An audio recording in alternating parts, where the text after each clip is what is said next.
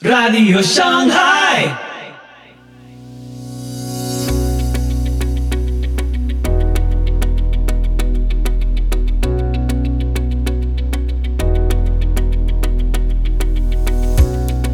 Muy buenos días, muy buenas tardes, muy buenas noches. Soy Pipo Biglione. Muy bienvenidos a Radio Shanghai. Este es el episodio 328 de la séptima temporada. Hoy, Señor, dame la gracia de conocerte con Edgar Pacheco, el cual entrevista a Pedro Enrique García que cuenta el impactante testimonio de conversión a la fe verdadera de las Escrituras. Te invito a escuchar este episodio atentamente. Bueno, sin más preámbulos, le doy la bienvenida a mi querido hermano Pedro, que está aquí con nosotros, que nos va a contar su testimonio.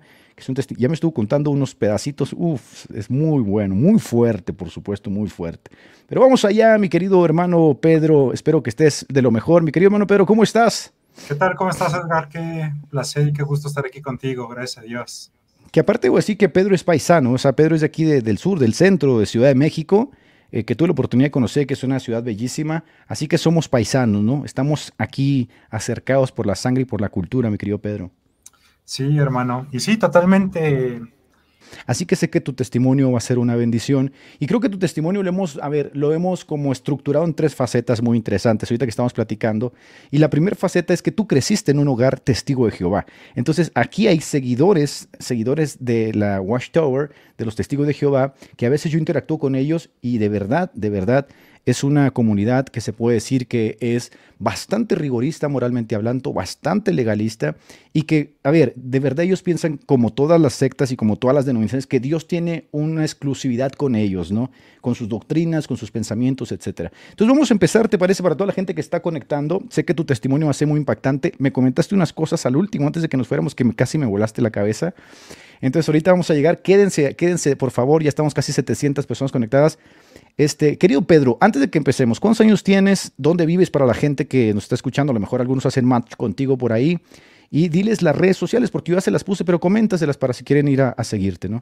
Gracias por la apertura, Edgar. Bueno, eh, mi nombre es Pedro Enrique García, tengo cuatro años. Los cumplí apenas el día eh, 7 de diciembre, entonces tiene más o menos un poquito más de un mes que cumplí los 34 años. Eh, salvo por gracia, eh, el Señor me salvó por ahí del 2021 aproximadamente. Ahorita les contaré el testimonio que, que, bueno, que vamos a presentar el día de hoy. Eh, actualmente, pues, estudio en un seminario Sacra Teología. Este, este seminario está liderado para mí por uno de los mejores teólogos que tiene en México, que es Héctor Bustamante. Este, él se encuentra en Guadalajara, no se ha escuchado de él, pero es sí, por supuesto. gran, gran, gran teólogo. O sea, yo creo que eh, ese, ese nivel de compromiso y fidelidad de la palabra de Dios es difícil de encontrar y me siento muy honrado en ser alumno de Héctor, de Héctor Bustamante, ¿no? Este, bueno, estoy, bueno, soy estudiante de seminario, este, y bueno, me encuentro ahorita en el Estado de México, este, no sé si has venido por acá, pero estamos aquí ubicados en, en el Estado de México, muy, muy cercanos a la Ciudad de México, ¿no? Muy cerca de donde está Calzada Ignacio Zaragoza. Entonces, más o menos por ahí nos, no, no, nos ubicamos. Buenísimo, mi querido, mi querido Pedro. Ahorita estamos platicando detrás de la pantalla acerca de, pues, de tu trasiego como católico romano. Yo estuve por ahí en la Ciudad de México, estuve en la Basílica de Guadalupe. Yo creo que la gente ya los vio un video que subí. Pero antes de adentrarnos al tema, mi querido Pedro, gracias por estar en el canal y por haber aceptado la invitación que te extendí. Tú creciste en una iglesia, en una, en una familia de testigos de Jehová, ¿no? Tu niñez fue con los testigos de Jehová. ¿Cómo se fue dando el asunto con los testigos de Jehová? Cuéntanos un poco hasta el punto de cómo sales, ¿no? ¿Cómo vives tus primeras impresiones religiosas en la Watchtower para la gente que son testigos de Jehová? Okay. Oye, Edgar, yo quería pedirte un favor. Me gustaría antes de iniciar, muy breve, pero hacer una pequeña oración porque... Oh, pues dale, dale, dale. Claro que sí, ¿vale? claro que sí. Adelante. Padre, te doy gracias por la vida de Edgar, Señor, y te doy gracias, Señor, porque has permitido y has usado a Edgar de una manera sorprendente, Señor, y hoy estamos aquí reunidos, Señor, no para hablar de cómo un hombre, Señor, te buscó, sino cómo un hombre, Señor, fue salvado por ti, Padre. y me complazco y me gozo Señor en darte la gloria, Señor, porque fuiste tú el que me buscó y fuiste tú el que me salvó, Padre. Y yo no puedo atribuir nada, Señor, al que hoy tenga la dicha de estar contigo, Señor. Te damos las gracias, las gracias por este tiempo, Señor, pidiéndote por favor, Señor, que permitas que este testimonio sea de bendición para los hermanos que están conectados, Señor.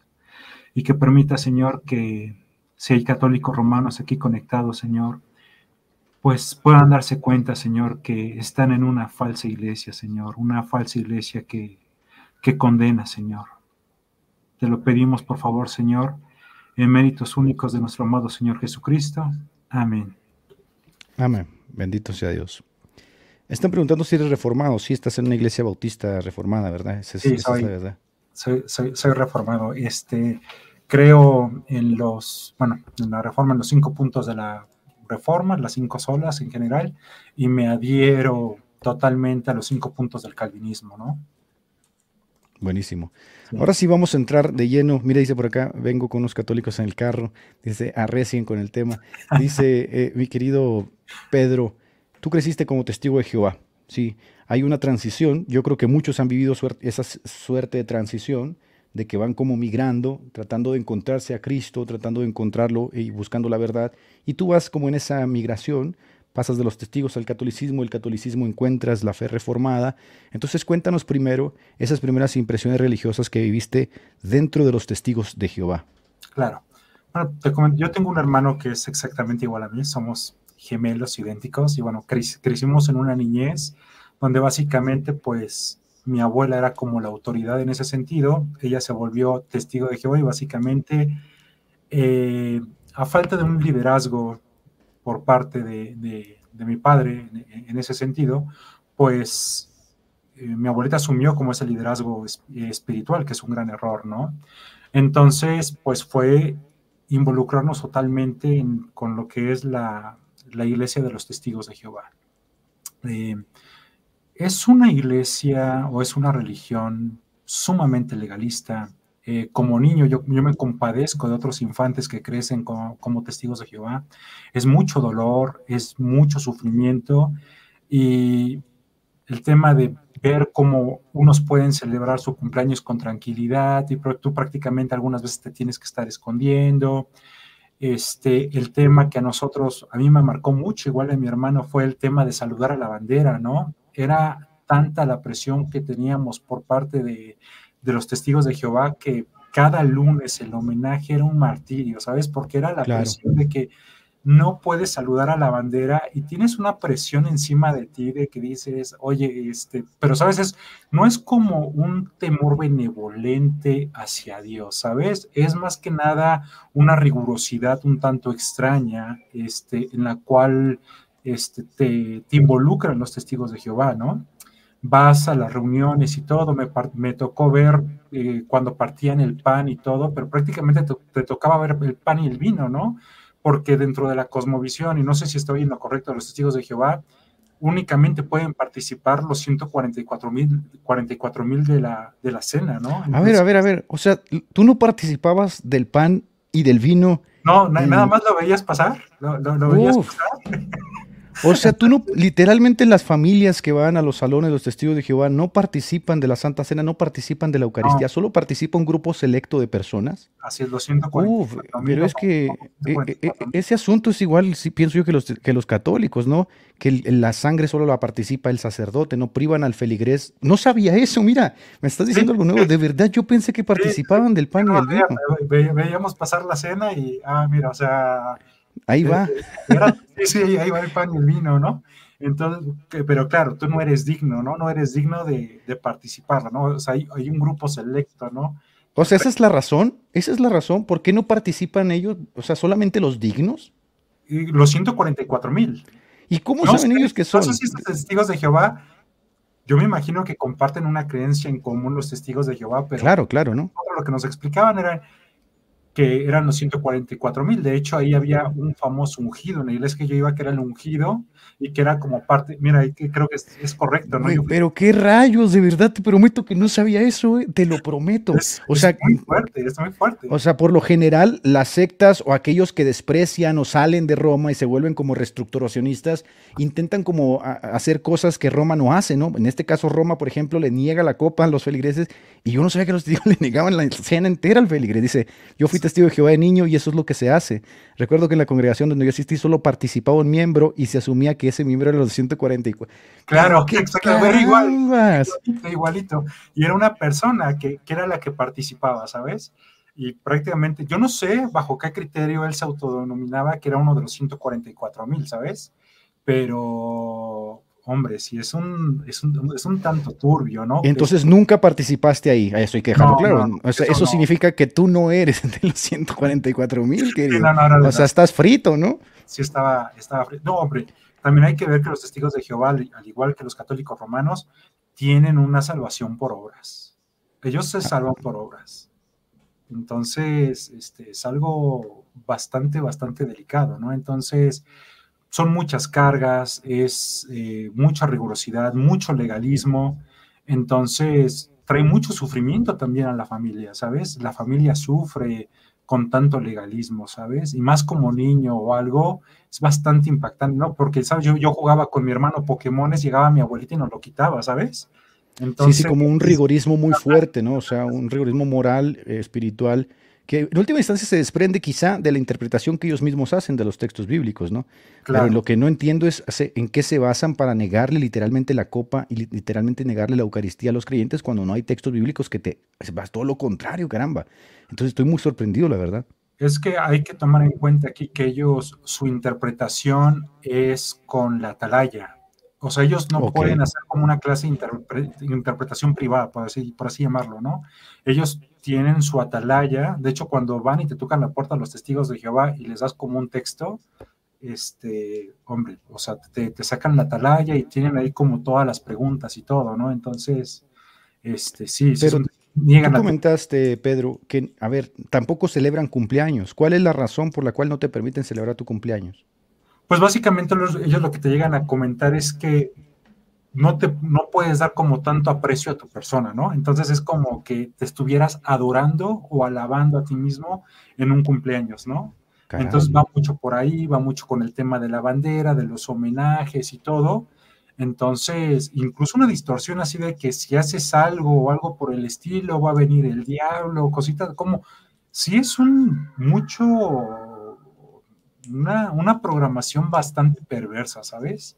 Y ya cuando vas creciendo y te empiezas a buscar un poquito de Russell o algo, más un grado 33, eh, cosas bastante turbias, bastante extrañas atrás de del fundador, predijo unas cuantas veces el fin del mundo y el chiste es que nunca le atinó, entonces este, es muy turbio todo lo que hay atrás de los testigos de Jehová y toda esta parte de la Watch, eh, Watchtower, ¿no? Yo creo que muchos de nosotros asociamos a los testigos de Jehová pues con toda esa literatura y propaganda que ellos van de puerta en puerta este, dando, ¿no? Para tratar de hacer proselitismo, de hacer conversos, ¿no? ¿Llegaste a participar de ese tipo de cosas? No, no, no, de hecho no. De hecho han venido a, acá sí los he recibido. De hecho, les doy una dosis de este de la Trinidad Olvidada de James White. Entonces, este, ha sido una bendición este libro, ¿no? De la Trinidad Olvidada de James White.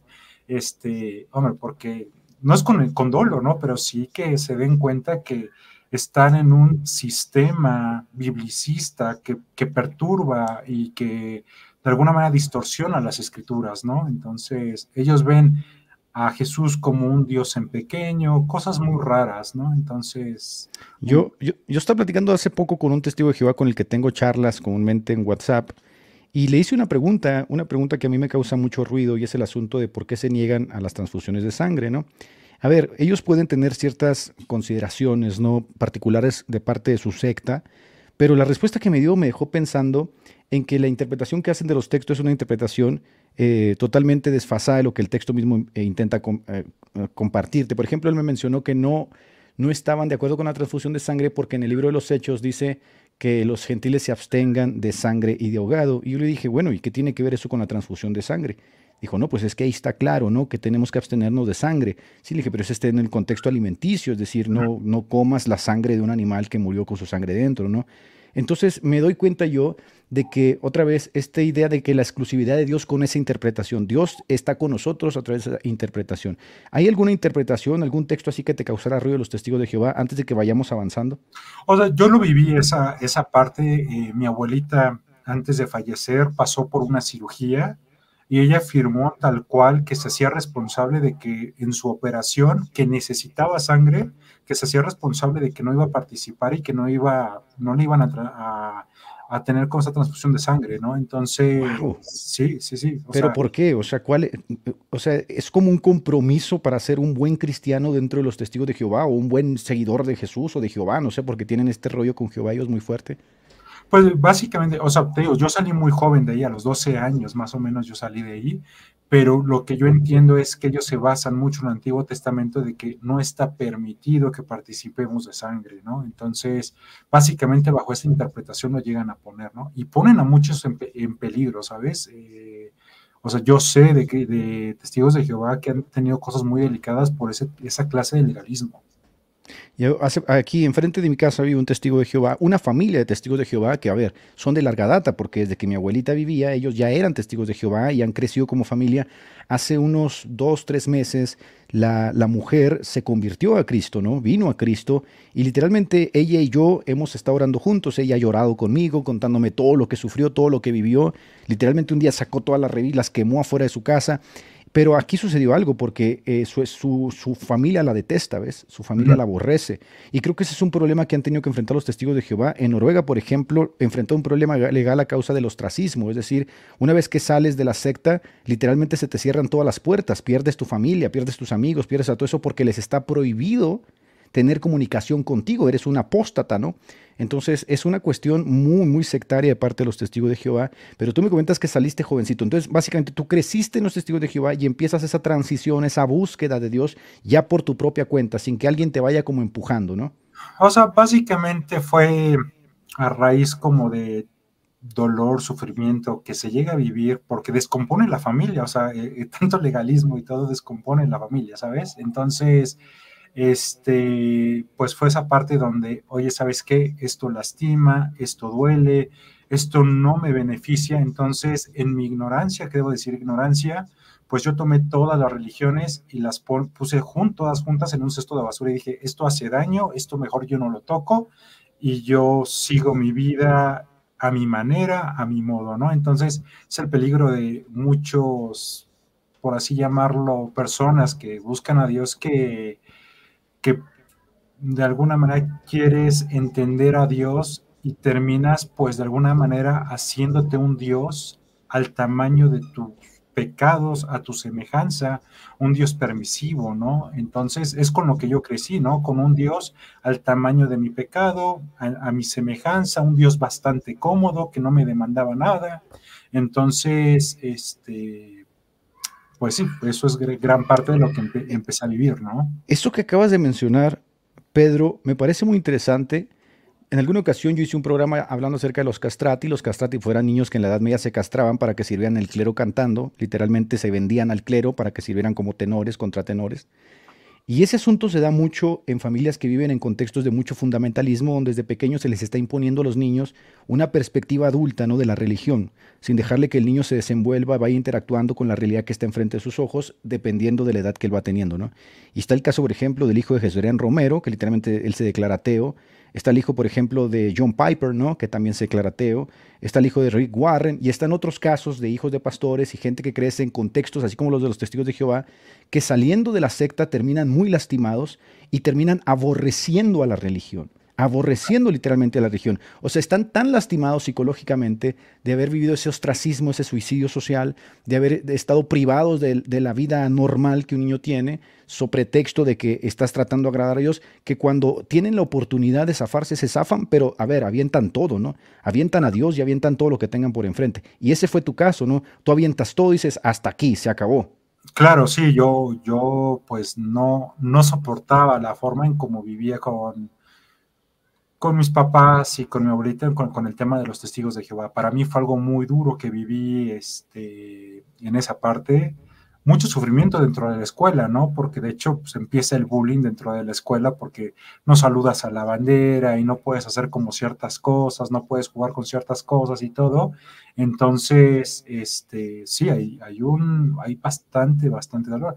Aquí lo delicado es que nosotros cuando vemos la palabra de Dios, Edgar, es que Dios en Deuteronomio 6 es muy, muy frecuente, este, escucha pueblo de Israel, pero él demandaba que se le enseñara a los hijos un temor benevolente al Señor, que se le enseñara su ley, se le enseñara su carácter, que es un Dios santo, ¿no? Que es muy diferente a que pongas cargas, sobrecargas, sobrecargas, sobrecargas, con el fin de poder agradar a Dios. Entonces, cuando tú conoces el Evangelio, sabes que no hay manera de que tú le puedas agradar, sino solamente en Cristo, ¿no? Por supuesto. A ver, hace 200 años, yo, hace 200 años hablar, por ejemplo, de salud bucal era algo como ridículo, ¿no? La gente no tenía añadido a su visión de la vida, a su visión de la salud el asunto de lavarse los dientes, cepillárselos, ¿no? Ahí lo intentaban. Ahorita mismo hablar de salud mental a mucha gente le causa todavía controversia. Piensan que si estás loco tienes que ir con el psicólogo, a menos que te estés volviendo loco vas con el psiquiatra. Pero mientras la sociedad va evolucionando nos vamos dando cuenta que comunidad psicosomática no podemos vivir con ciertas cargas, ¿no? El estrés, por ejemplo, es uno de los eh, eh, enemigos silenciosos del ser humano, te va acabando.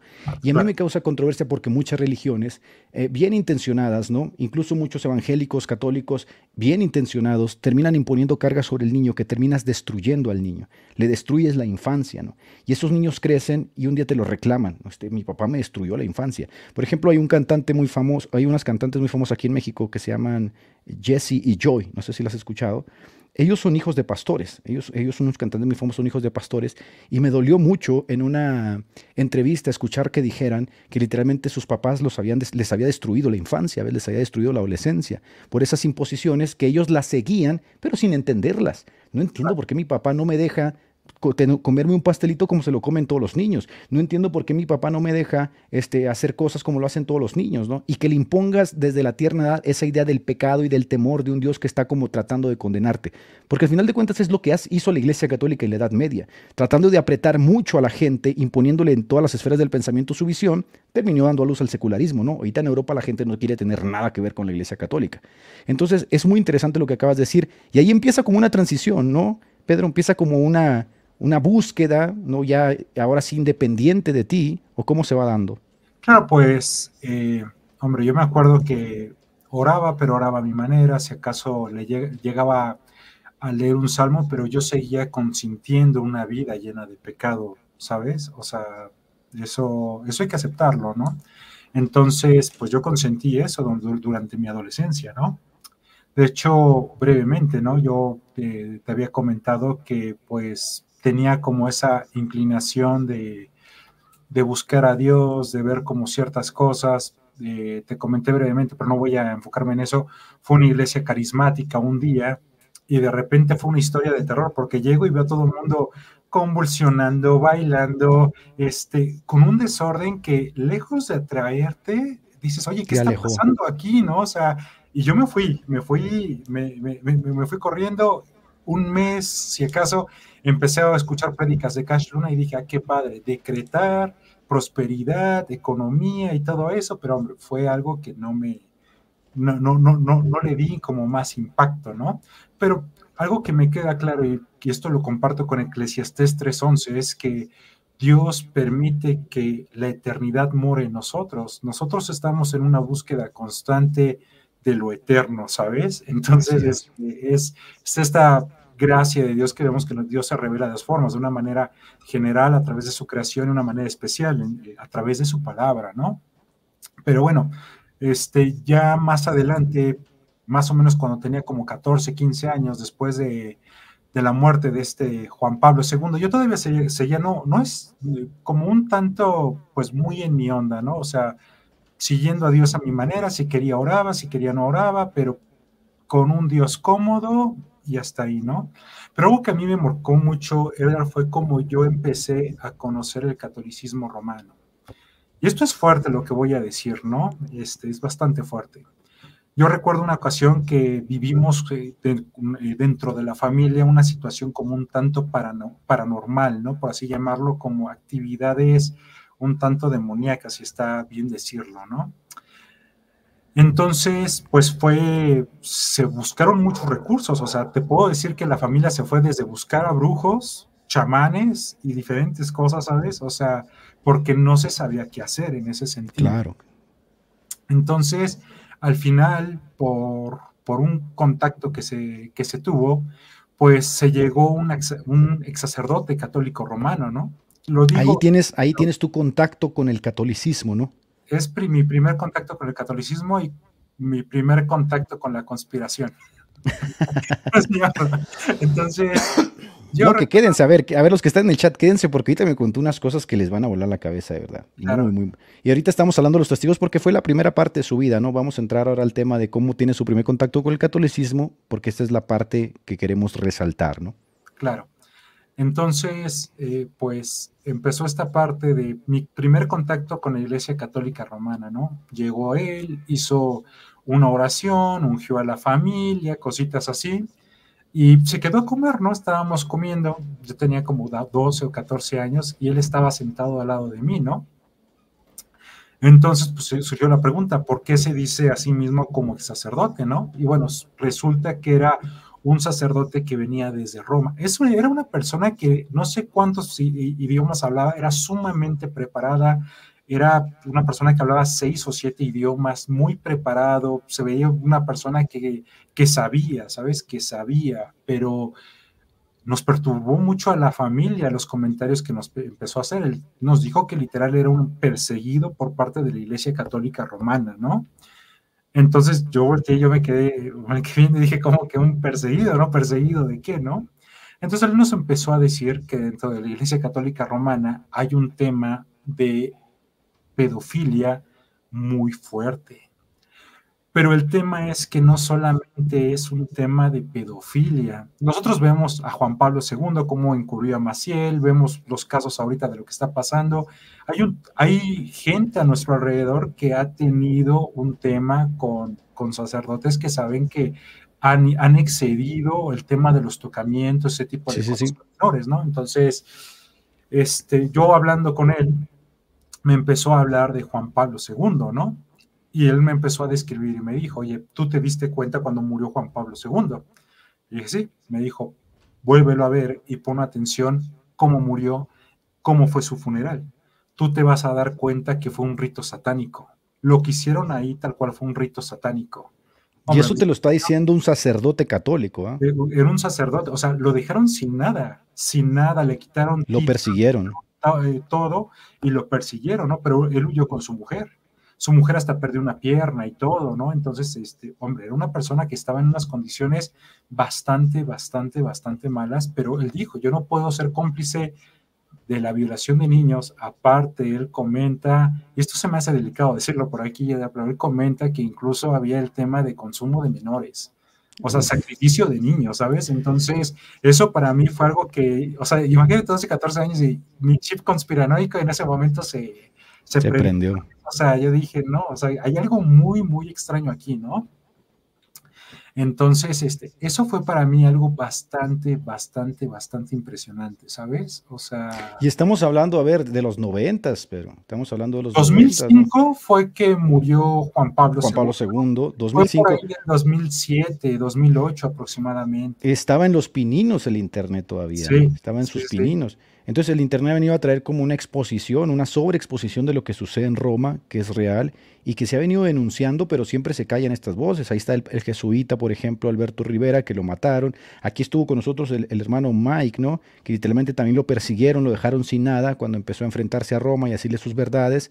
Él también se casó, hizo su vida y lo dejaron sin nada y ellos viven de una forma muy, muy módica, ¿no? Entonces eso te impactó mucho, que no solamente se hablaba de los casos de perastía, que ya los hemos tratado aquí, aquí estuvo también el ex sacerdote Alberto Atié, sino de lo que decía el padre Mal aquí, los sacrificios, ¿no? Es que eso es, es, impresionante. Cuando él nos habló de eso, no lo puedes creer, ¿sabes? O sea, la iglesia católica, o sea, ¿sabes? Como que en ese momento no dimensionabas como esa parte, ¿no? Pero Hombre, después con los años, yo después volví a entrar por curiosidad, puse YouTube este, Juan Pablo II ritual, no sé qué tanto, hombre, te lo explican cómo fue el ritual y todo, y dices, ay, no inventes, o sea...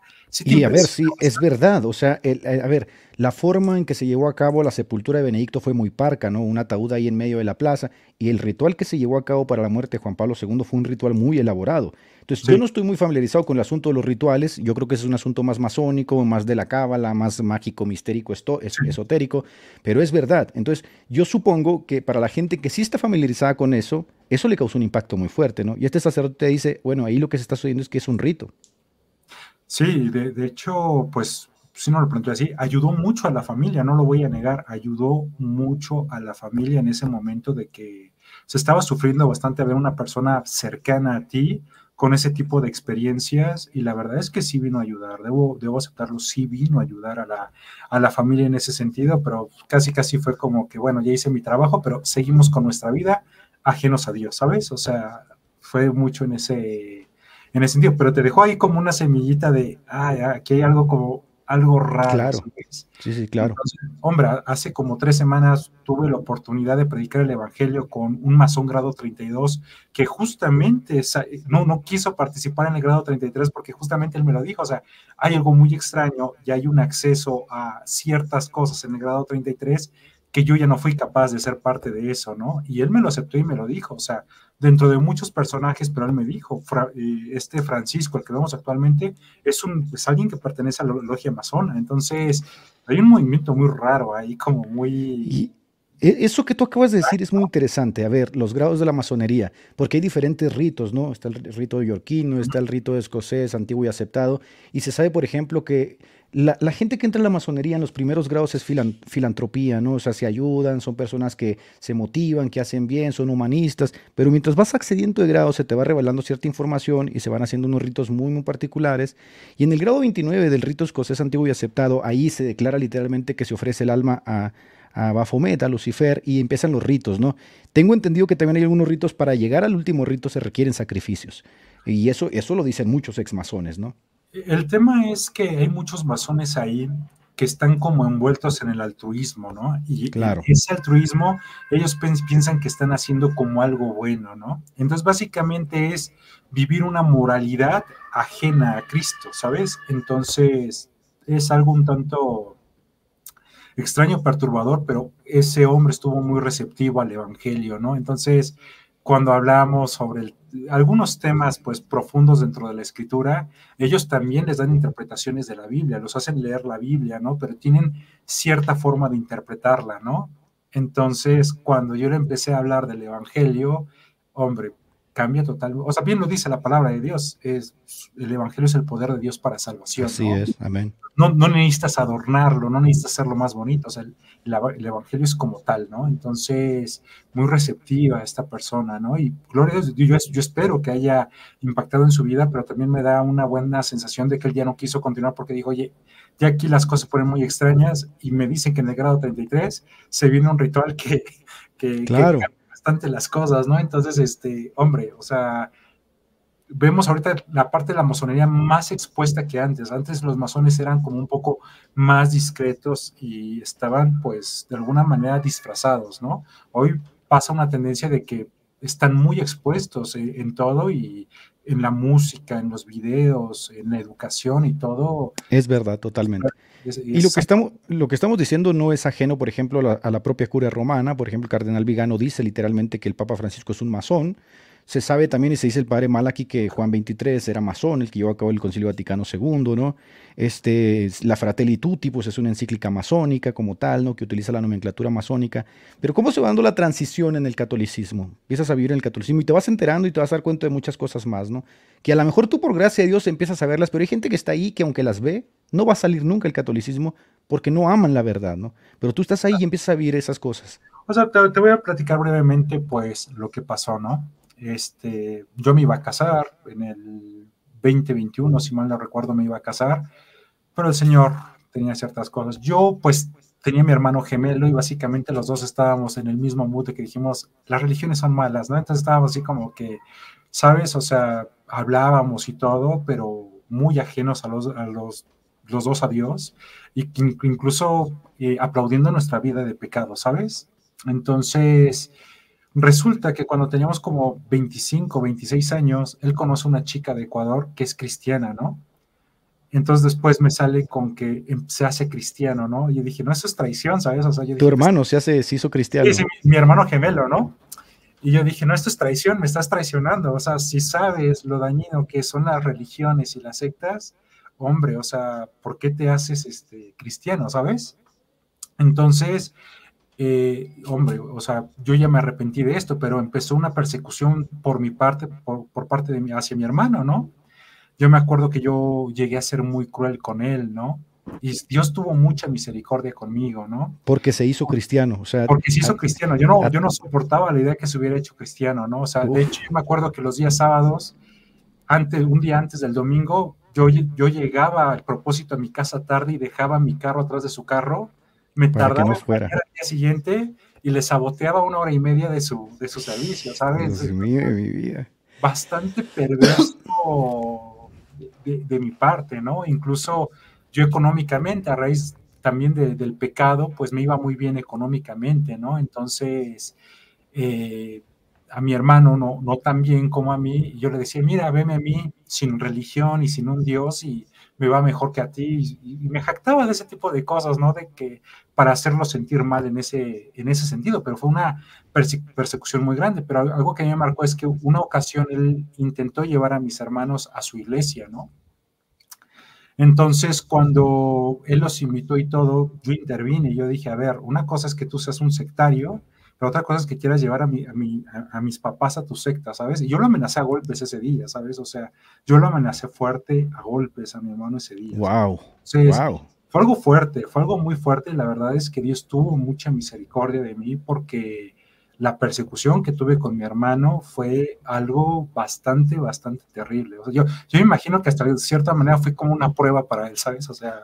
Claro, ¿no? Qué impresionante. Fue algo muy, bastante, bastante fuerte, pero bueno, aquí nos tiene Dios. Y bueno, aquí voy a entrar con la parte del catolicismo romano, cómo fue que empecé a entrar. Yo pues tenía mi exprometida, ¿no? Y pues ellos eran pues católicos romanos, pero tú cuando te empiezas a, a, involucrar con los católicos romanos es así de que estás en una comida, oye, casi casi estás viendo cómo juegan a las cartas de Yu-Gi-Oh, o sea, oye, rézale a este porque tiene tal poder, ¿sabes? Oye, rézale a este porque es bien efectivo y hace un buen de milagros, ¿sabes? Entonces, cuando empiezas a ver lo que es el catolicismo romano, pues es o sea, es una inyección de idolatría, ¿no? O sea, vas a una fiesta o algo, ves la figura de, de, San Judas o algo, les hace, le hacen su cumpleaños y todo, y básicamente le dicen que, pues, hace bastante milagros, ¿no? Incluso te había comentado, ¿no? Yo me acuerdo que un 12 de diciembre, creo que del 2018, yo caminé más o menos casi 100 kilómetros de Valle de Chalco a a la Basílica de Guadalupe, este, todo una, una manda o algo así, estabas pagando una manda. No, no, no, este, apoyando a la que era, iba a ser mi familia en ese momento, ¿no? Entonces, ok, ok. Con ellos, pero yo no sentía nada, ¿no? Yo dije, bueno, yo voy a tomarlo como cardio, ¿no? O sea, yo dije, voy aquí a quemar unas calorías, algo por el estilo, y ya, ¿no? O sea, no me causó nada. Pero a medida que yo iba caminando, Edgar, para mí fue algo bastante, bastante impresionante. Había gente que iba descalza, edad. Había gente que llegaba sin uñas. Llegaban wow. sin uñas. O sea, de rodillas y, y, y, las rodillas deshechas, ¿sabes? Entonces yo, yo lo veía y a mí se me hacía como bastante extraño porque, hombre, yo, yo, yo lo veía y yo decía como que esto no me hace como mucho sentido, ¿no? O sea, yo lo veía así como que algo como un, eh, un tanto ajeno a lo que, al, al deber ser, ¿no? Pero bueno, en este contexto, pues quien iba a ser mi prometida y su familia eran muy devotos de la Virgen María, tenían su estatua en su casa, entonces realmente las pláticas de religión o de la iglesia estaban enfocadas en María en María. De hecho, cuando alguien me quería regalar algo, una bendición, era ten este llaverito de la Virgen María para que te proteja, ¿sabes? O sea. Y, y Pedro, a ver, tú no estás diciendo, tú no estás diciendo algo, o sea, como porque un católico puede decir, no, eso se daba con esa familia. No, no, no, no, es que eso es real. No, es, es que, que la en un contexto de que con muchos, pero con muchas personas, ¿sabes? Claro, o sea, esto, esta es la vivencia del catolicismo real. O sea, cuando tú conoces al catolicismo real, que tú interactúas con el mundo católico real, ese es el catolicismo, ¿no? O sea, esta fascinación, esta parafernalia con San Judas, con María, con San Pedro, con San Cayetano, con la Virgen de los Dolores, con las procesiones, con la...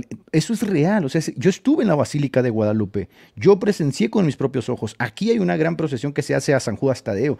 Entonces, a ver, es, eso es real. Es muy, es muy poco probable que en la, en la en la forma, en el argot del católico, Jesucristo tenga un papel preponderante. Siempre va a ser San Juditas, la Virgencita de Guadalupe. Eso es así. O sea, para la gente que nos está escuchando que es católica, estamos casi mil personas conectadas. Eso es así. Entonces no estamos mintiendo. Y yo tengo testimonio, lo tiene Pedro y la mayoría que tenemos familia católica. Pero dale, Pedro. O sea, y el tema es fuerte, ¿no? Porque empiezas a ver gente cercana y empiezas a ir un poquito más a la iglesia y todo y te das cuenta que hay gente que practica la, la, brujería, practica el cabalá, practica actos de corrupción, practica lavado de dinero y están ahí, van y se confiesan, pero prácticamente la confesión, como ya lo entendí, es como una licencia para pecar.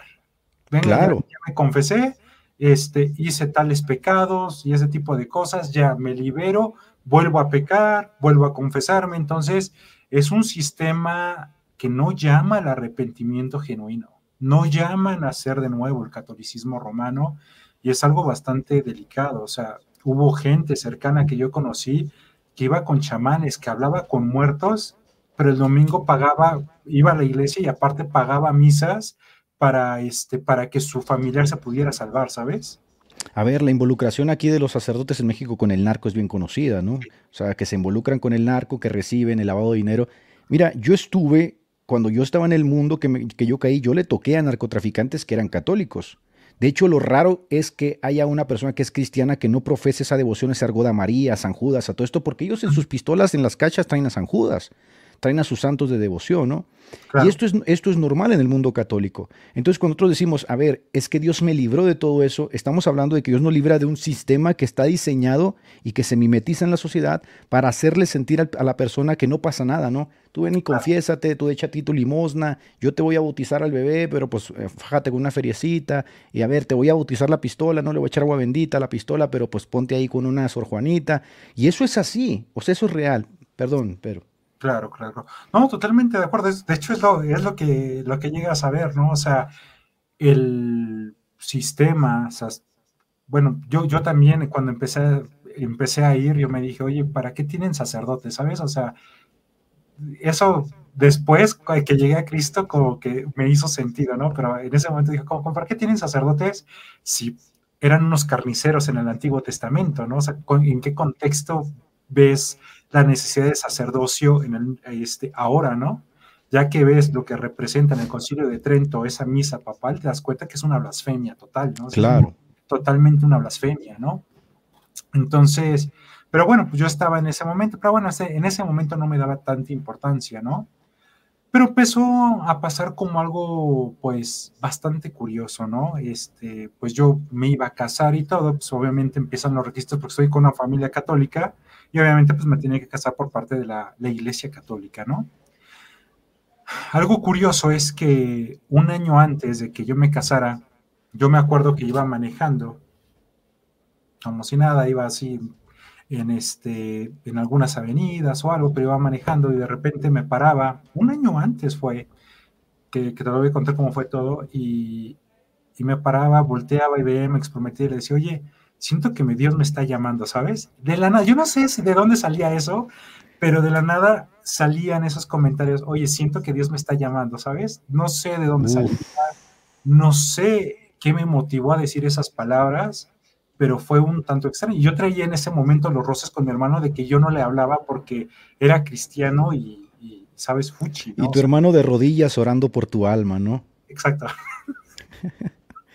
Entonces, este, pues eh, fue muy extraño. Ya después le dije, oye, ¿por qué no empezamos a ir a la iglesia, sabes? Obviamente a la iglesia católica, ¿no? Entonces íbamos, pero íbamos 15, 20 minutos muy cómodos, me bajaba del carro. Entonces ella se iba con la Virgencita y yo me iba con San Charbel, ¿no? En ese momento yo era devoto con San Charbel.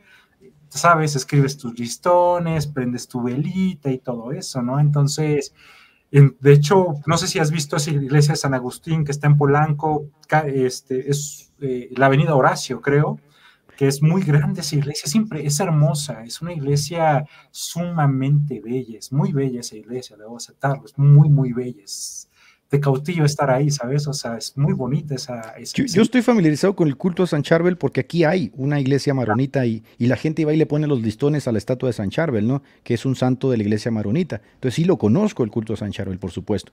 Y literal tienen como cinco o seis tubos, o no sé si más, y los llenan de, listones, ¿sabes? O sea, los tienen que cada 15 días porque los llenan de listones, ¿no? No sé cómo lee ahí o algo por el estilo, ¿qué, qué pensarán? que, pero bueno, yo también lo hacía, ¿no? no Dios, Dios, no me puedo jactar de nada, ¿no? Dios ha sido bueno conmigo, ¿no? Entonces, vas, cuelgas tus listones y todo eso y ya, ¿no? Entonces, estás ahí, ¿no? Entonces, yo en ese momento, y antes de entrar como la segunda parte de esa historia, en ese momento yo tuve que empezar a hacer mis requisitos para poder casarme por parte de la Iglesia Católica, porque el sueño era casarnos en esa iglesia grande, majestuosa y todo.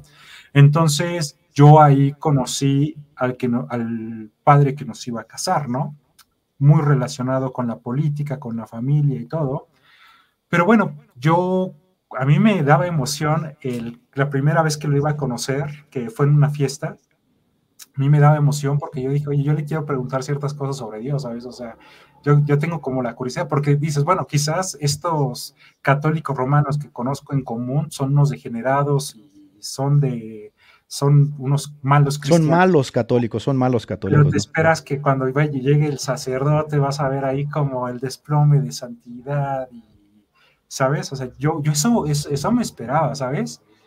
Entonces, llega y de lo último que se habla es de Dios. No se habla de Dios para absolutamente nada, ¿sabes? Y no le puedes tocar el tema. Pero después pasó un momento como bastante incómodo porque estamos en plena reunión, en plena, en plena fiesta y llega un carro, ¿no? Y en eso dice, y lo dice abiertamente eh, ahí en plena fiesta, y fue algo que a mí me marcó bastante, y dice, ya llegó mi pareja. Y yo me quedé, o sea, yo me quedé así, como que dije, y era un chavito como de 17, 18 años, que venía llegando, yo, yo, yo estaba así como que, no, no puedo ser. O sea, yo dije, ¿qué estoy viendo? O sea, ¿sabes? O sea, yo iba con una expectativa de que yo dije, no, yo lo voy a abordar porque tengo curiosidades, quiero, hay cosas que yo quiero saber y todo, ¿no? Quiero saber por qué, lo, por qué mi hermano es un sectario, ¿sabes? O sea, claro, claro. Entonces, pues eh, vi eso, ¿no? Y empiezan las pláticas, oye, pues resulta que no tienes bautizo, que no tienes confirmación, que no tienes, es como si, eh, todo el tema de la sacramentalización inicial, ¿no?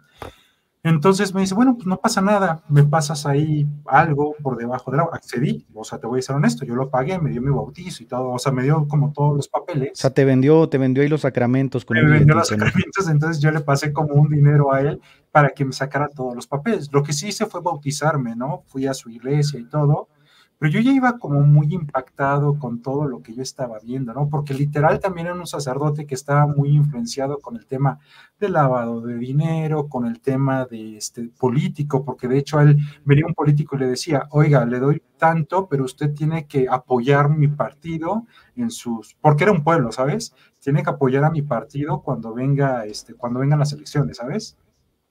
Entonces para mí fue, se me cayó así totalmente, dije, no, o sea, estos, o sea, se me cayó totalmente. Y, déjame te digo algo, Pedro. O sea, hay católicos que viven en el mundo, obviamente, y que ven este tipo de cosas, ¿no? Que el padre que se emborracha, que anda con su pareja con, de pederasta con un niño y se ríen de esto, ¿no?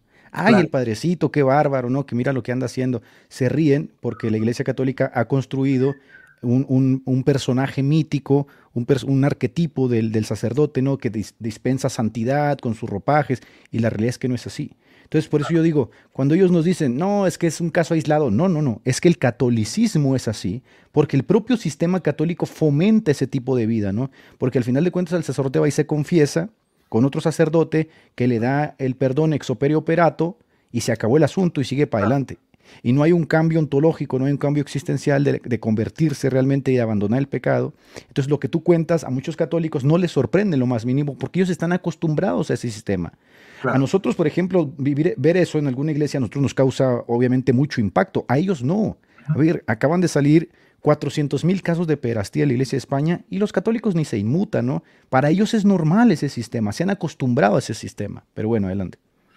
Pues sí es impactante, ¿no? Porque salió lo de fiducia, o sea, el documento de donde literalmente le están diciendo de que, bueno, pueden bendecir en el contexto que no son matrimonio, pero hay una bendición, ¿sabes? O sea, es claro que hay una bendición a este tipo de parejas homosexuales, ¿sabes? Que ellos dicen, o sea, no sé, tienes que ser muy perverso en cierta manera y tiene que estar tu corazón muy entenebrecido para decir, no, aquí no hay nada de eso, ¿sabes? O sea, es, es complicidad, ya, ya llegamos a un momento donde ya, es, ya son cómplices. Claro. Romanos uno lo, lo, dice muy claro, ¿no? No solamente las hace, sino que las aplauden, ¿sabes? O sea, es, es, es algo bastante, Por ejemplo, ahí está el caso en la Biblia de los hijos del sacerdote Elí, ¿no? La gente se había acostumbrado a la inmoralidad de estos, de estos hijos de Elí y el, el, padre de ellos incluso está un tanto indiferente, nada, pues que haga Dios lo que mejor le plazca, ¿no? Y llega un momento donde se, como que se acentúa el deseo de justicia, el deseo de santidad, de pureza, y si desde arriba está podrido, pues empieza a podrir todo desde abajo. Porque si el propio sacerdote no tiene la intención de vivir en santidad, de dispensarte los sacramentos, de no vendértelos, de, de no ser una, un perasta, de no propiciar la simonía, ¿qué se espera de la gente que va y busca claro. esas congregaciones, ¿no? Pero bien. Entonces, pues yo estaba Llegó el día de mi bautizo por parte de la iglesia, era pleno 2020, si mal no recuerdo, plena pandemia. Yo llegué a la iglesia, en su salita, que su casa estaba al lado, estaba su pareja esperándolo, acabando de, de, mi bautizo.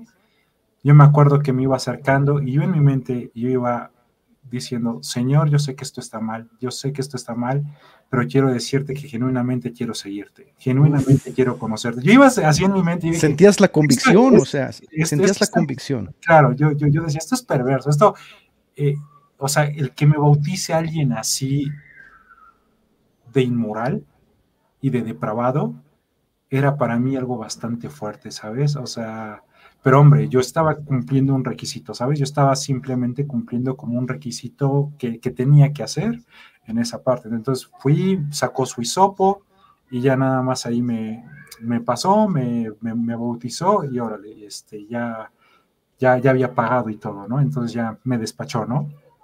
Entonces, algo pasó ahí muy, muy, muy extraño porque yo seguía con mi expectativa y dije, oye, Dios me está llamando, ¿sabes? O sea, ya era como muy recurrente esa parte y yo me acuerdo que en ese momento dije, vamos a la iglesia, ¿no? Íbamos a la iglesia católica, ¿no?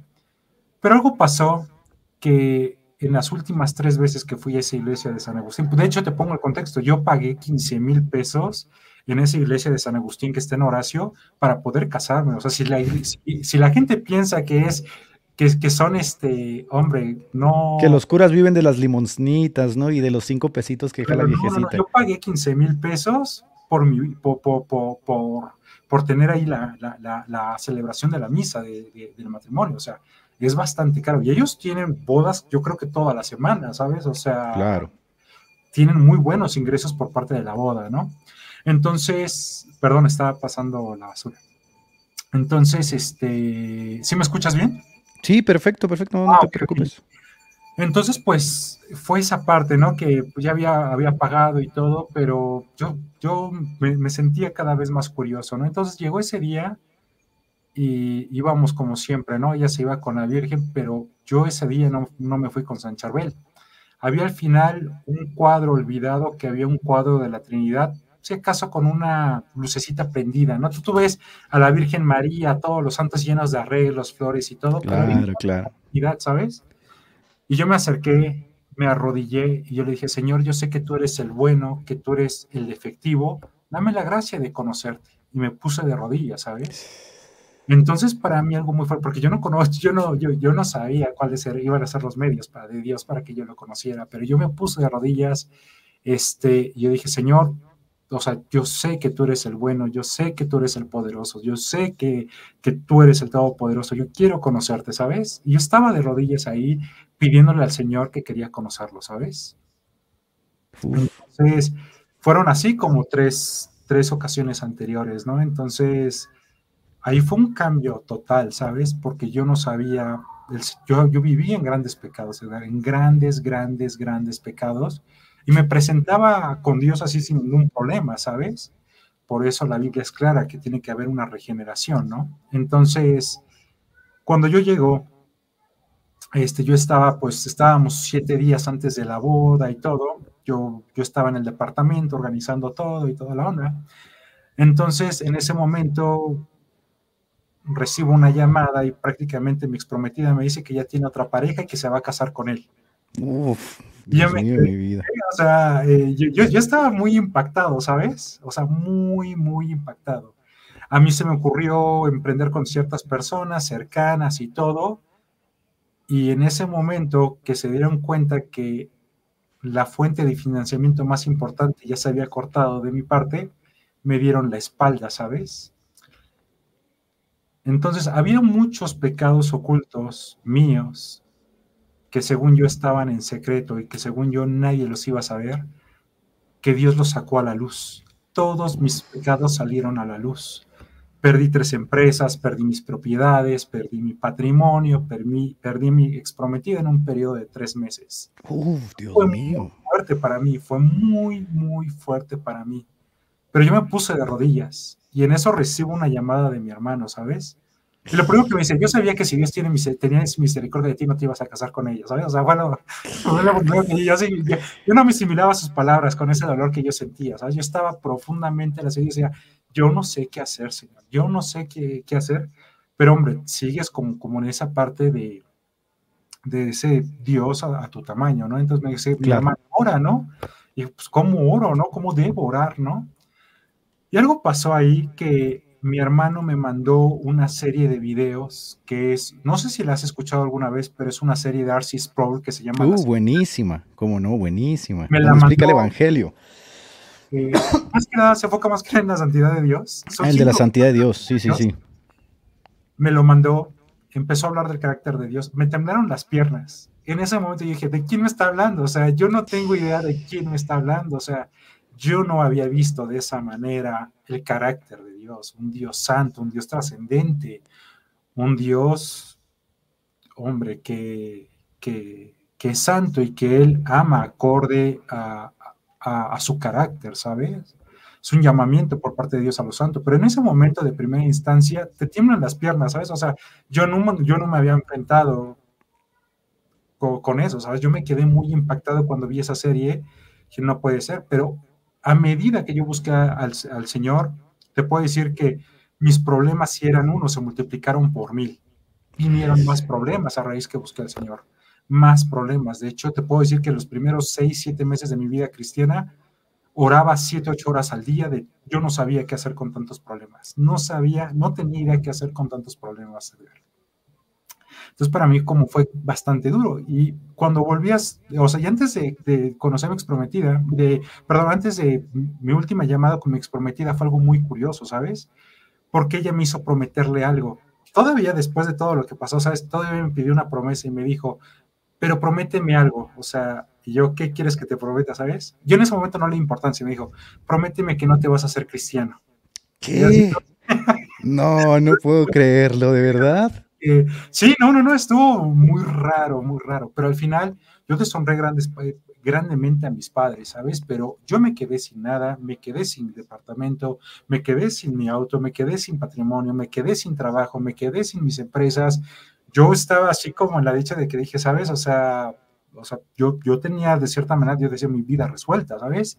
Pero todo cambió. Dios en su soberanía expuso todos mis pecados, todos, todos, todos mis pecados y me humilló totalmente. Toda la jactancia y todo me humilló totalmente y regresé a la casa de los padres que tanto había deshonrado, ¿no? Ya casi termino, ¿no? Entonces, pues yo estaba en esta parte orando y orando y orando y orando y, en eso mi hermano me manda una, una iglesia de sana doctrina, ¿no? Y me dice, ve esta iglesia. algo muy diferente que yo vi de los testigos de Jehová, que yo vi de la iglesia carismática, y que vi de la Iglesia Católica Romana es que cuando entré a esa iglesia veo al predicador con la Biblia abierta y hablando expositivamente de la palabra. Wow. Esa palabra es la que me ha tenido, mantenido firme hasta hoy. Escuchar su palabra lo cambió todo, ¿sabes? Y yo me acuerdo que en ese momento yo invité a mi mamá a la iglesia, ¿sabes? Y dije, mamá, ven, acompáñame, ¿no? Entonces estaba con, con mi mamá y volteé a ver a mi mamá y mi mamá un mar de lágrimas, ¿no? Y dije, oh, Dios le, le pegó duro, ¿no? La, la, palabra le pegó duro, ¿no? Qué poderoso es Dios, Dios mío. ya termina el, servicio y todo. Y le dije, oye, ma, ¿qué, ¿qué, pasó? ¿Por qué estabas llorando así tan desconsolada? Y me dice, es que en ese momento me acordé que cuando tu hermano me quiso traer una iglesia, tú lo querías agarrar a golpes y quien me, quien me acabó trayendo a la iglesia fuiste tú. Yo sentí una cachetada por parte de Dios de así de, ándale, ve quién, quién manda aquí, ¿sabes? O sea, estuvo muy fuerte, pero me siento muy oh. gozoso, Edgar, muy, muy gozoso, porque estoy aquí por su misericordia y yo sé que podría haber estado con mi antigua vida, pero yo conocer al Señor no tiene precio. Yo iba al psicólogo, iba a terapia para sabes, para trabajar el tema de mi dignidad, autoestima y todo. Cuando yo leí en Génesis que fui hecho imagen y semejanza de un Dios santo, se acabó ese, se acabaron esos problemas, ¿sabes? Yo teniendo todo el dinero antes, yo de repente me levantaba y decía, oye, ¿para qué vivo? ¿Sabes? O sea, esta, esta, esta, esta vida, o sea, ¿sabes? O sea, como ese momento, como que dices, esto en algún momento se va a acabar y ¿para qué? ¿Sabes? Y hoy vivo, vivo con propósito, ¿sabes? y cambia totalmente cuando te expones a la palabra de Dios y Dios te hace saber que no eres un accidente cósmico, cósmico, ¿no? Que eres hecho a la imagen y semejanza de un Dios tres veces santo, ¿sabes?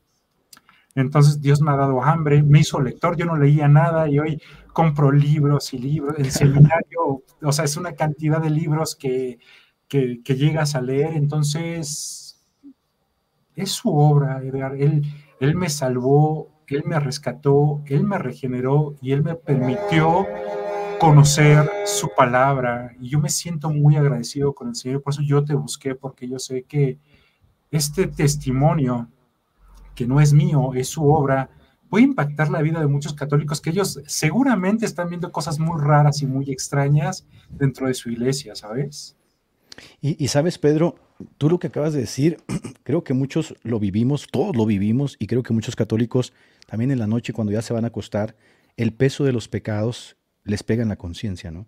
O sea, al final del día, más allá de los debates, más allá de esta lucha entre católicos y protestantes, cuando la noche cae sobre el hombre y lo hace reflexionar y te das cuenta que has pecado, te das cuenta que la muerte está cerca, te das cuenta que le has fallado en la conciencia a un Dios santo, en ese momento católicos, protestantes, testigos de Jehová, todos estamos desnudos ante Dios, ¿no? Entonces, cuando tú dices, a ver, me encontré frente a frente a Dios y me di cuenta de dos cosas. La primera es que estaba sucio delante de Él. Y la segunda es que Él me extendía en amor su misericordia y me lavaba de mis pecados, ¿no?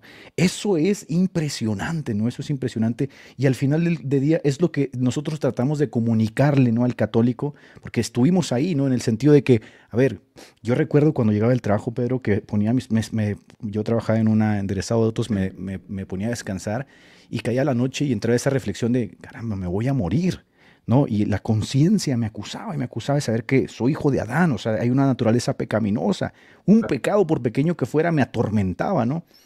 Y te expones delante de Dios. El Espíritu Santo trae esa convicción, pero a la vez te das cuenta de que hay una mano amorosa, la mano de Cristo, la mano de Cristo que te dice, pero yo estoy contigo, yo te ofrezco el perdón.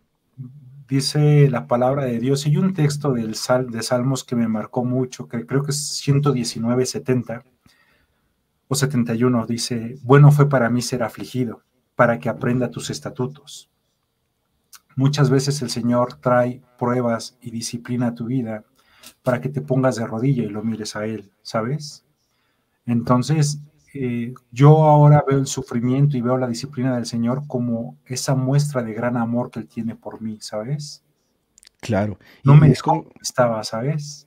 Qué impresionante, la verdad. Te regenera, el Señor te demanda vivir en santidad, abandonar tu antigua vida. Sabemos que seguimos día a día con esa lucha mortificando al pecado, ¿no? Pero no, es, no es en nuestras fuerzas, es esa capacidad que nos da el Espíritu Santo para vivir para la gloria de nuestro Padre, ¿no? Entonces, es como muy bello, es muy, muy bello. Es, es, como lo que decía Job, ¿no? Después de que se le dispensa esa gracia de ver más allá de su propia naturaleza y dice, ahora sí entiendo que aunque me matare, yo feliz espero en él, ¿no?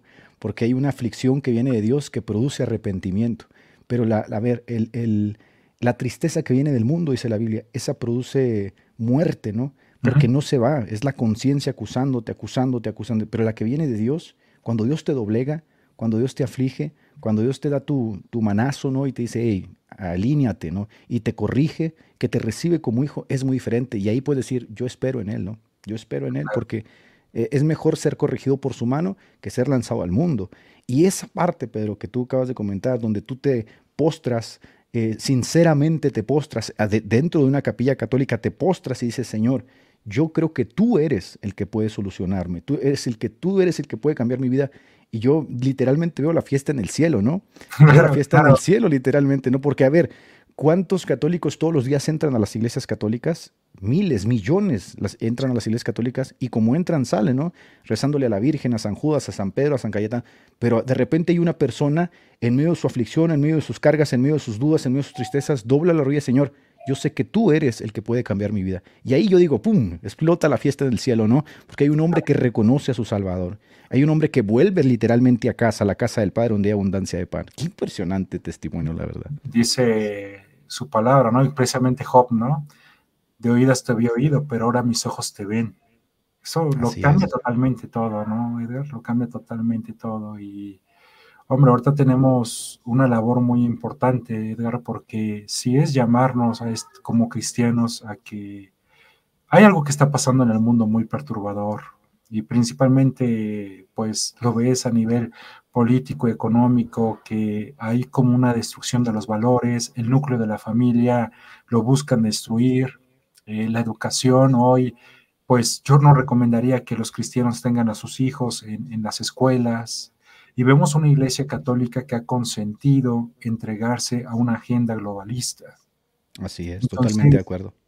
Es un llamado que tenemos de, con amor. A veces que creo que no podemos aparentar eh, eso eh, eh, principalmente en Twitter, pero sí es una preocupación que tenemos y por eso yo, te, yo, yo busqué tener este programa contigo y te agradezco mucho que hayas extendido esa, esa invitación, porque sí es preocupante que, que, hombre, es la iglesia y la iglesia tiene la autoridad y las llaves y muchas cosas que ellos se llegan a comprar, pero cada vez la iglesia es más clara en la postura que está tomando, ¿no? Tenemos una iglesia católica que está adherida a la Agenda de París, está adherida a la Agenda 2030. Este, de hecho, en el 2015, cuando se publicó esta agenda, fue el Papa Francisco, tal cual, el que estuvo en esa presentación de la Agenda 2030. La gente lo olvida, pero fue el Papa Francisco literal quien la presentó, ¿no? Claro, claro. La inauguración de, la Casa Abrámica por parte de la Iglesia, este, de, la, o sea, todo apunta a un movimiento espiritual muy fuerte por parte para esta agenda, ¿no? Entonces... Bien turbio, la verdad, bien turbio el asunto. Entonces, sí es importante llamar a la gente al verdadero evangelio, y que tienen que salir de, salir de esa cloaca, ¿no? Tienen que salir de ese, de, ese, de ese lugar llamado Roma porque Roma no defiende el Evangelio, tiene un Evangelio pero no es el Evangelio, es un Evangelio que condena. Tienen a Cristo más otros mediadores, tienen a la gracia más los méritos, tienen a la fe más obras y siempre es la insuficiencia que tiene Dios en el obrar de su pueblo, ¿no? Entonces, Cientos de intermediarios, un sacerdote que, eh, está de intermediario con el pueblo, no hay libre acceso, necesitas al sacerdote, necesitas a María, necesitas a los santos. Jesucristo ocupa un lugar secundario en el sistema romano, un evangelio literalmente pues que está, a, a, ver, le han añadido una serie de cosas que son totalmente contrarias a las escrituras, al testimonio apostólico. Aquí en el chat está preguntando la gente cómo se llama la iglesia a la que estás asistiendo. Bueno, ahorita estoy yendo a una iglesia es que tiene poco que, que, que, que, llegué a esta iglesia porque tuve que cambiar de, iglesia. Este, como es Iglesia Comunidad Bíblica de la Gracia. Está en Ciudad de México, esa, esa iglesia. Es bautista reformada. Una iglesia bautista reformada. Y nos comentabas que estabas estudiando también el seminario con, sí, sí, el señor Bustamante, ¿no? Buenísimo. Sí, no, Héctor Bustamante, hombre, o sea, es es algo que se le agradece al Señor y que debemos orar que levante más hombres que prediquen con fidelidad su palabra, ¿sabes? Entonces, sí, yo me siento muy honrado y muy agradecido con el Señor por haber llegado a esa teología. Bien, buenísimo. Eh, Pedro, antes de que te vayas, hay católicos, de hecho están comentando ahí en el chat varios católicos, tú ya sabes, el clásico no es cierto, este nunca pasó por la iglesia católica, no es cierto, lo que está diciendo son mentiras, Edgar le pagó para que fuera así todo eso. Sí, ¿no? Y, eso, es, eso, es, muy, eso, es, eso, es, eso es muy clásico, ¿no? En el católico que entra con este sesgo cognitivo. Nuestro interés, la verdad, es que no es pelear con ellos, ¿no? Eh, porque, a ver... Esto es amor, esto, es amor, esto, es amor, que estamos haciendo. Claro, claro. Eh, a ver yo escucho tu testimonio y me veo tanto reflejado en él, ¿no? Por, por todo lo que tú estás contando, cuántas cosas que son similares a lo que yo viví y otros también. Y yo decía la vez pasada, una de las fuerzas del mundo evangélico, del mundo protestante, es la conversión, ¿no? La conversión, el cambio real, el cambio ontológico. Entonces, antes de que te vayas, Pedro, me gustaría que oraras por, por los católicos, que oraras por esta gente que, que te escuchó, ¿no? Y que realmente dicen, a ver, yo quiero lo que Pedro le pasó, Señor. Eh, esto es algo importante que lo tenemos que ver nada más brevemente en la escritura. Nosotros vemos a Dios desde Génesis 3.15 que Dios dice que vendrá una, una simiente que redimirá al mundo con un Dios santo, ¿no? Eh, Génesis 3 no se trata de cómo eh, Adán y Eva buscaron a Dios después de pecar, ellos se escondieron. Se trata de cómo Dios buscó la redención de su pueblo para traerlos nuevamente a Él, ¿no? Entonces vemos cómo todo se dirige hacia esta simiente, ¿no? Pero nada más brevemente y, para acotarlo de la importancia del nuevo pacto, ¿no? Y lo que vemos en el nuevo pacto, ¿no? Vemos eh, esta parte en Deuteronomio 30, eh, Moisés de ver cómo Israel es un pueblo sumamente pecador, les dice, oigan, ustedes son un pueblo de dura serviz, son un pueblo sumamente pecador, este, la, la ley que Dios les dio en tablas de piedra no vino a cambiar sus corazones de piedra. Dios tiene que venir, circuncidar sus corazones y hacer que su ley habite en sus corazones, ¿sabes? Por supuesto. Entonces, eso lo vemos después en Jeremías 31 y Ezequiel 36, donde te dice que Dios en su momento hará un nuevo pacto, que regenerará los corazones, que pondrá su ley dentro de nosotros. Un corazón de carne. Un corazón de carne. Siente. Nos regenerará, ¿no? Y justamente es a lo que apunta Cristo, y lo vemos en Colosenses, ¿no? Que la verdadera circuncisión, la circuncisión que no es hecha de la carne, sino del espíritu, es la de Cristo, ¿no? Entonces, esto es algo muy importante. ¿En quién está nuestra confianza? Jesús es Dios, Jesús es esa simiente prometida, es quien trajo redención al mundo para, y bueno, al mundo con un Dios santo, ¿no? Entonces, sí tienen que ser conscientes ellos de que no participan del nuevo, de la sangre del nuevo pacto, tienen un falso evangelio. Entonces, sí es importante llamarlos a que tienen que ver esa necesidad de este nuevo pacto en el antiguo pacto. Entonces, la regeneración es clara, la palabra de Dios, la regeneración precede a la fe y Dios nos llama al arrepentimiento y Dios nos llama a ser santos porque yo soy santo. Entonces, este, sí, Eduardo, yo me, siento muy agradecido de estar aquí y vamos a, orar, ¿vale? Antes de, terminar. Por supuesto, por supuesto, vamos a orar.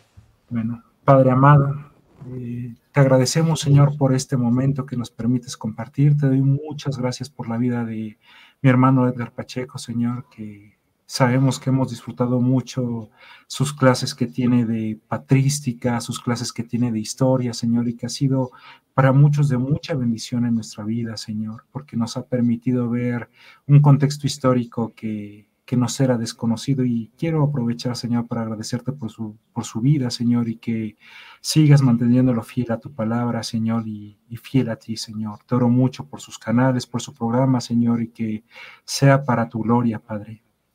Bien lo dice tu palabra, no a nosotros, Señor, no a nosotros, sino a tu nombre da gloria, Señor.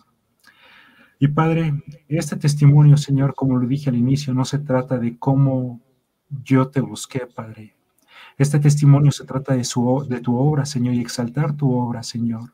Exaltar, Señor, cómo regeneraste este corazón sumamente pecaminoso, Señor. Cómo estando muerto en mis delitos y pecados, Señor, me diste aliento de vida, Señor.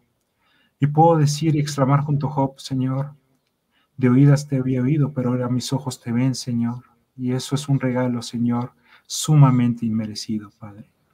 Padre, te oro por favor, Señor, por los católicos romanos, Señor, que están conectados aquí, Señor. que por favor, Señor, permitas que tu palabra, Señor, pueda obrar en ellos, Padre. Que permitas, por favor, Señor, que se den cuenta que han sido engañados, Padre, y que han estado, Señor, en una iglesia, Señor, que no es la iglesia, que no tienen el Evangelio, Señor, y que todo apunta, Señor, a una insuficiencia de tu obra, Padre. Padre, damos gracias por Jesucristo, damos gracias por tu Santo Espíritu y damos gracias por tu obra, Señor, porque solamente tú nos puedes salvar. A ti sea la gloria para siempre, Señor, en nombre de su amado Señor Jesucristo. Amén. Amén, amén. Así concluimos el programa de hoy. Recordá que podés seguirnos en Facebook e Instagram, dejanos tus comentarios y si te gusta, compartilo. Te invitamos, Dios mediante, a escuchar nuestro próximo episodio. Que Dios te bendiga.